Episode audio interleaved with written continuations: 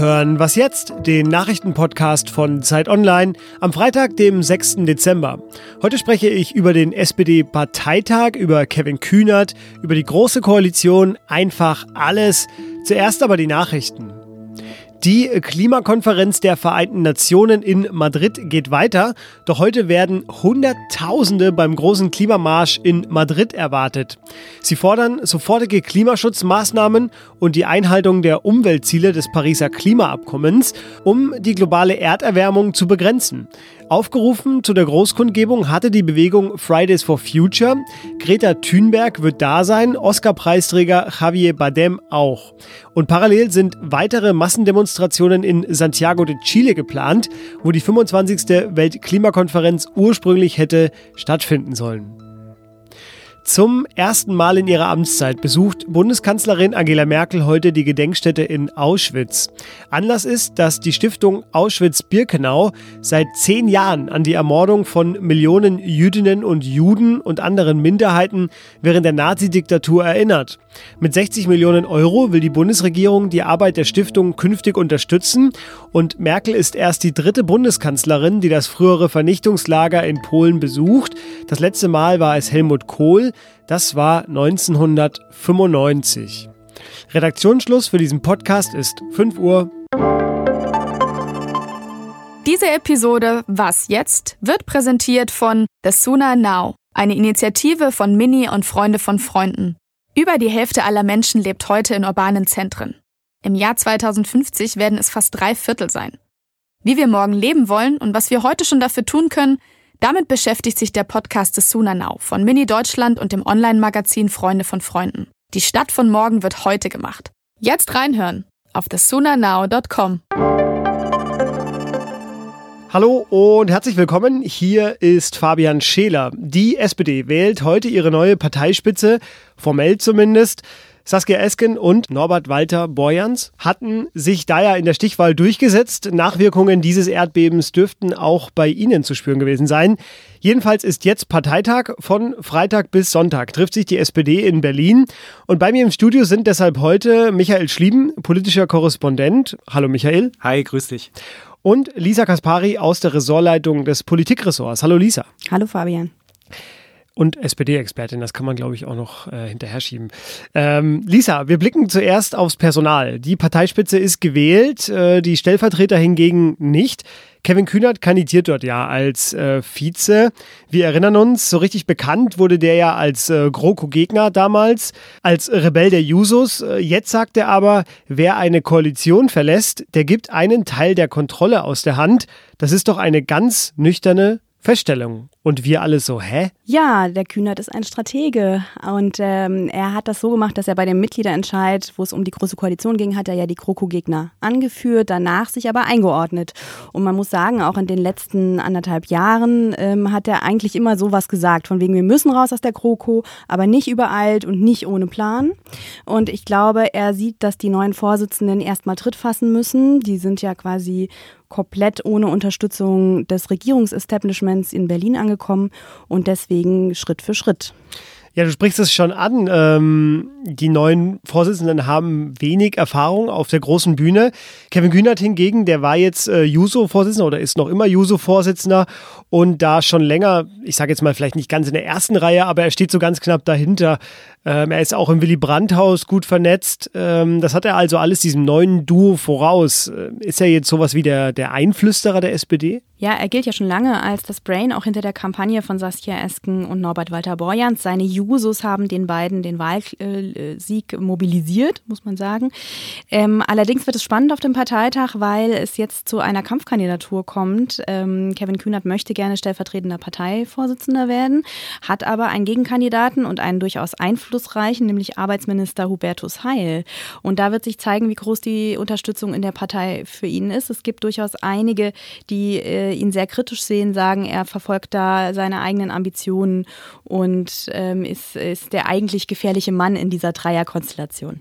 angesichts seiner neuen Rolle eben als, äh, ja, sage ich mal, sehr einflussreicher SPD-Politiker, der er jetzt wird, ähm, welche SPD stellt er sich denn eigentlich vor? Na, er hat ja mal in einem Interview mit der Zeit gesagt, er sieht sich als Sozialist. Ähm, er könnte, er ist dafür, dass ähm, äh, bestimmte Güter des öffentlichen Raums verstaatlicht werden oder kollektiviert werden. Da wurde BMW als Beispiel genannt. Er möchte die Hartz-IV-Sanktionen abschaffen. Er möchte die SPD weiter nach links rücken. Und ich denke, sein Plan ist es als Parteivize, er möchte auf dem äh, Parteitag gewählt werden, dann daran zu arbeiten, mit den neuen Vorsitzenden der SPD ein klares linkeres Profil zu schaffen. Und ich glaube schon, dann auch relativ bald aus der GroKo auszusteigen, nur im Moment eben noch nicht. Lisa, vielen Dank dir. Gern.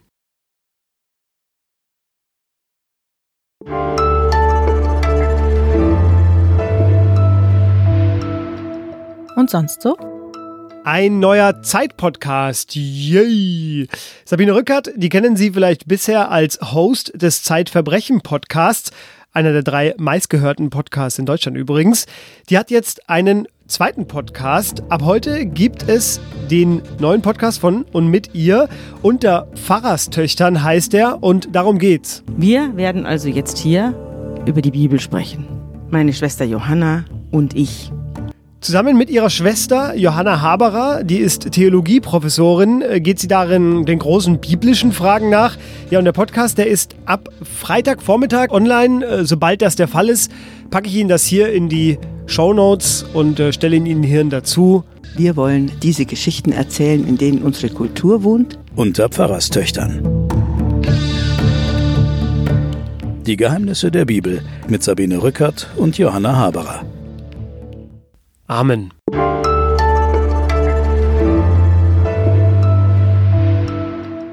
Am Nikolaus ist GroKo aus. Äh, mit diesem ja, halbgaren Wortwitz äh, begann die DPA gestern ihren Newsletter. Äh, so wird es ja vermutlich jetzt auch nicht kommen. Die GroKo wird sich ins neue Jahr retten.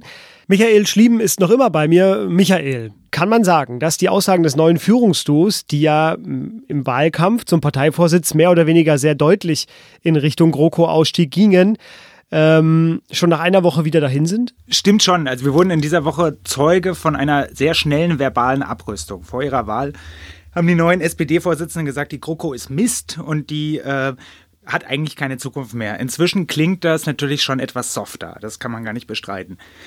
Es geht jetzt nicht mehr darum, den Koalitionsvertrag neu zu verhandeln, sondern es geht darum, dass man mit der Union Gespräche führt, was ja irgendwie schon freundlicher ist. Das beruhigt die Bundestagsabgeordneten und die Minister sehr, die davor gewarnt haben, dass man kopflos eben aus dieser Koalition rausgeht. Aber so ganz ist das Zerwürfnis der Koalitionsbruch noch nicht vom Tisch, weil der neue Vorstand wird besetzt sein, dieser hat es auch gerade schon gesagt, mit Kroko-Gegnern. Und mittelfristig kann durchaus eine Dynamik entstehen, die das äh, Bündnis dann doch eben beenden wird, wenn zum Beispiel die Gespräche, die ja mit der Union anstehen, nicht so besonders erfreulich verlaufen. Hinzu kommt, dass auf dem Parteitag ja auch über einen Antrag von der SPD-Linken abgestimmt wird, die eben doch ganz explizit fragen wollen, wollen wir raus aus der Kroko oder eben nicht. Ob es dafür eine Mehrheit gibt, ist eher unwahrscheinlich, weil die neue Führung möchte das nicht. Die möchte ja erstmal sprechen mit der Union. Aber wir haben die SPD auch so erlebt, dass sie immer für Überraschung gut ist. Insofern kann man das noch nicht ganz deutlich sagen. Ein anderer Antrag ist der äh, sogenannte Leitantrag, über den abgestimmt werden soll. Ähm, in dem sollen auch neue Forderungen an die Union gestellt werden. Welche sind denn da die wichtigsten? Ja, völlig überraschend kommen die Forderungen nicht. Man kennt sie aus dem Wahlkampf dieses SPD-Duos. Also sie fordern zum Beispiel ein Investitionspaket für Schulen, Straßen, Infrastruktur. Aber man muss auch feststellen, dass eben nicht mehr von diesen 500 Milliarden Euro die Rede ist, die ständig im Wahlkampf gefordert worden sind. Und zum Beispiel dasselbe gilt auch für die schwarze Null, die ja von den neuen Parteichefs hinterfragt worden ist. Auch über die soll nicht abgestimmt werden auf dem Parteitag, weil man auch weiß, dass Olaf Scholz zum Beispiel sehr daran hängt als Finanzminister. Jetzt blickt natürlich auch der Koalitionspartner, die CDU, CSU, sehr genau auf die neue Parteiführung, registriert da jede Regung und jede Äußerung. Annegret Kramp-Karrenbauer, die CDU-Chefin, hat sich da auch selbst geäußert relativ deutlich, hat sie nämlich die Grundrente in Frage gestellt direkt mal. Das ist ja ein Herzensprojekt der SPD in dieser Legislaturperiode. Was hat das denn jetzt zu bedeuten? Das ist richtig und man hat auch sehr lange darüber verhandelt und das hat bei der SPD, diese Äußerung von Kram-Karrenbauer, auch für große Aufregung gesorgt. Also Manu Schwesig hat zum Beispiel von Erpressung gesprochen, die man sich eigentlich nicht gefallen lassen könne. Allerdings, wenn man ehrlich ist, und das sind auch manche SPD-Politiker, hat Kram-Karrenbauer gar nicht so unrecht. Also die Grundrente ist politisch beschlossen, aber sie muss noch in Gesetze umgesetzt werden. Und wenn es keine parlamentarische Mehrheit mehr gibt, weil es zum Beispiel jetzt bald zu Neuwahlen kommen könnte oder weil sich eine Neuheit mehr, neue Mehrheit findet, zum Beispiel aus CDU und FDP, dann wird es tatsächlich eng und schwierig für die Grundrente, weil bei der Union und auch bei den Liberalen sind die, sind die Fans nicht so zahlreich wie bei der SPD für dieses sozialpolitische Projekt. Und die CDU würde sich daran nicht mehr gebunden fühlen, sobald die SPD ausschert aus dem Koalitionsvertrag und aus der Regierung. Also, am Wochenende ist SPD-Parteitag hier in Berlin. Die SPD streamt diesen Parteitag übrigens komplett auf ihrer Homepage. Also für alle Hartgesottenen genau das richtige Wochenendprogramm für, einen, für ein kaltes Winterwochenende. Lisa, du wirst dort sein. Michael, du auch. Euch beiden äh, viel Spaß und erstmal danke für den Moment. Danke dir. Gerne. Und das war was jetzt für diese Woche. Was jetzt at Zeit.de. Dahin schicken Sie Fanpost an Michael, Lisa oder an wen auch sonst. Kritik und Themen können Sie da auch hinschicken. Und eine neue Folge gibt es dann nächste Woche wieder. Schönes Wochenende.